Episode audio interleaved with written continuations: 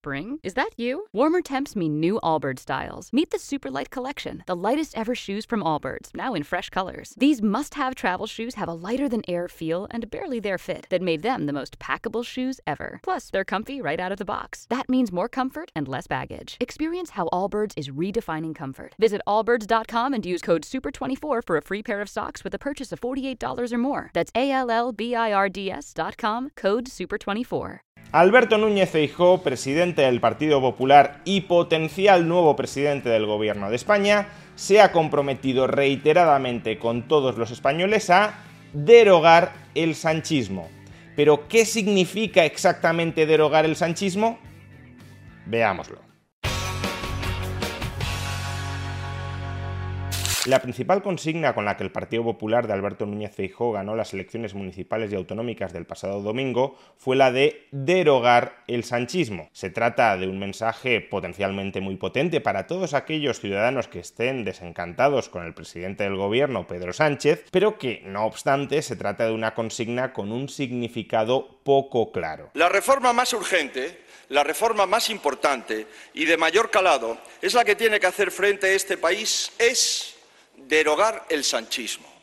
Hay que derogar la mayoría de las políticas de este gobierno porque son las políticas de la minoría y de los socios minoritarios. Exactamente cuáles son las políticas de este gobierno que Feijó se plantea y promete derogar si llega a presidente del gobierno. Esta no es una pregunta secundaria, sino que es una pregunta capital, central, porque en última instancia el punto principal del contrato que está suscribiendo Feijó con sus votantes es ese, derogar el sanchismo. Y para saber si Feijó como presidente del gobierno, si llega, cumple o no con la promesa que está haciendo a sus votantes, debemos dotar de cierto contenido a ese derogar el sanchismo. ¿Qué implicaría derogarlo y qué implicaría no derogarlo? ¿Cómo podemos distinguir si Feijó está cumpliendo con su palabra o no? En la derogación de qué políticas concretas hay que fijarse para constatar si Feijó ha cumplido o no con su compromiso. Muy probablemente cuando Feijó habla de derogar el sanchismo no se está refiriendo única ni principalmente a la derogación de políticas económicas sanchistas, pero en la medida en que el sanchismo también ha sido un cúmulo de políticas económicas, parecería que la derogación del sanchismo también implica una derogación de gran parte de sus políticas económicas. Y por eso debemos plantearnos hasta qué punto Feijó quiere derogar el sanchismo desde una perspectiva estrictamente económica. ¿Qué ha sido, qué ha supuesto el sanchismo en materia económica? Así que permítanme formularle una serie de preguntas a Feijó para intentar adivinar a qué se refiere con derogar el sanchismo desde un punto de vista económico. ¿Derogará Feijó la subida de los tipos marginales más altos dentro del IRPF? ¿Derogará Feijó la congelación de los tramos y de los beneficios fiscales dentro del IRPF? Es decir, la no deflactación del IRPF a la inflación. ¿Derogará Fijo la subida del impuesto sobre sociedades? ¿Derogará Fijo la subida del IVA sobre las bebidas azucaradas? ¿Derogará Fijo el impuesto extraordinario sobre las grandes fortunas? ¿Derogará Fijo el impuesto extraordinario sobre la banca y sobre las eléctricas? ¿Derogará Fijo el impuesto sobre los envases de plástico no reutilizables? ¿Derogará Fijo la tasa Tobin? ¿Derogará Fijo la tasa Google?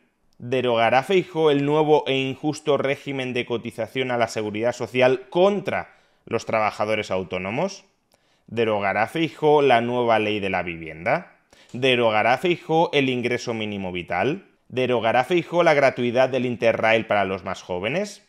¿Derogará Feijóo el bono cultural de 400 euros para todos aquellos que cumplan 18 años? ¿Derogará Feijóo el subsidio que permite a los jubilados ir cada martes al cine pagando únicamente 2 euros?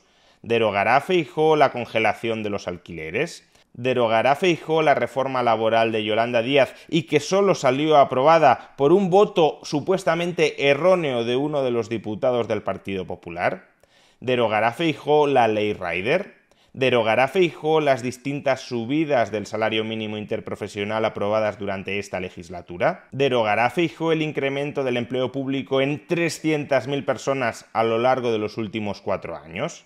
¿Derogará Feijó las dos reformas de las pensiones que ha aprobado este gobierno y muy en especial la reindexación automática de todas las pensiones al IPC? ¿Derogará Feijóo el tope del gas, es decir, la llamada excepción ibérica en nuestro mercado eléctrico? ¿Derogará Feijóo el cierre programado de nuestras centrales nucleares?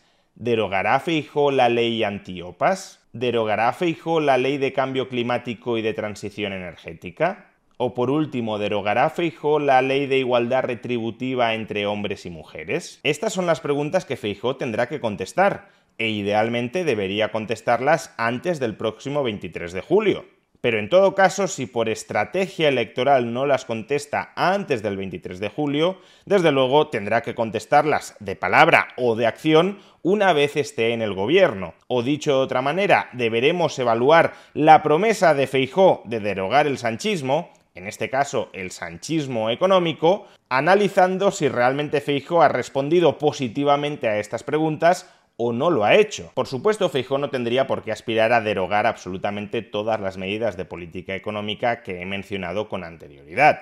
Puede que haya algunas de esas medidas que, aunque hayan sido aprobadas por Pedro Sánchez, Feijóo considere razonables. No todo lo que haya hecho Pedro Sánchez a lo largo de esta legislatura tiene por qué constituir el sanchismo económico. Tampoco Pedro Sánchez, por ejemplo, ha impuesto un tipo marginal máximo del 100% en el IRPF y sería absurdo decir que no instituir un tipo marginal máximo del 100% sobre el IRPF es sanchismo económico. Por tanto, y como decía, no es estrictamente necesario que Feijó responda afirmativamente a todas y cada una de las preguntas que he formulado antes. Es decir, no es absolutamente imprescindible que Feijó derogue todas las medidas de política económica que he mencionado antes. Sin embargo, si no derogara una mayoría de las medidas económicas que he planteado con anterioridad, ¿hasta qué punto podríamos decir que Feijó está derogando el sanchismo desde un punto de vista económico?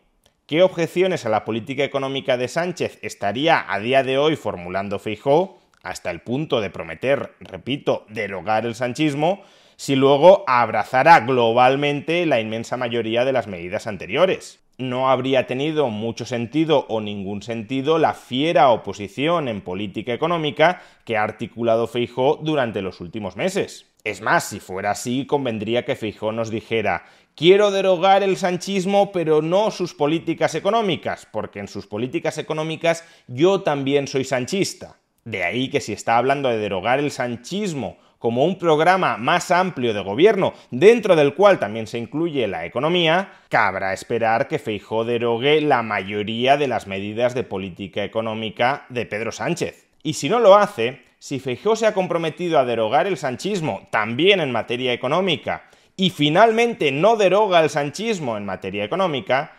Feijó nos habrá estado mintiendo. Y eso, según el propio Feijó, también es sanchismo. Pero derogar el sanchismo no supone solo eso.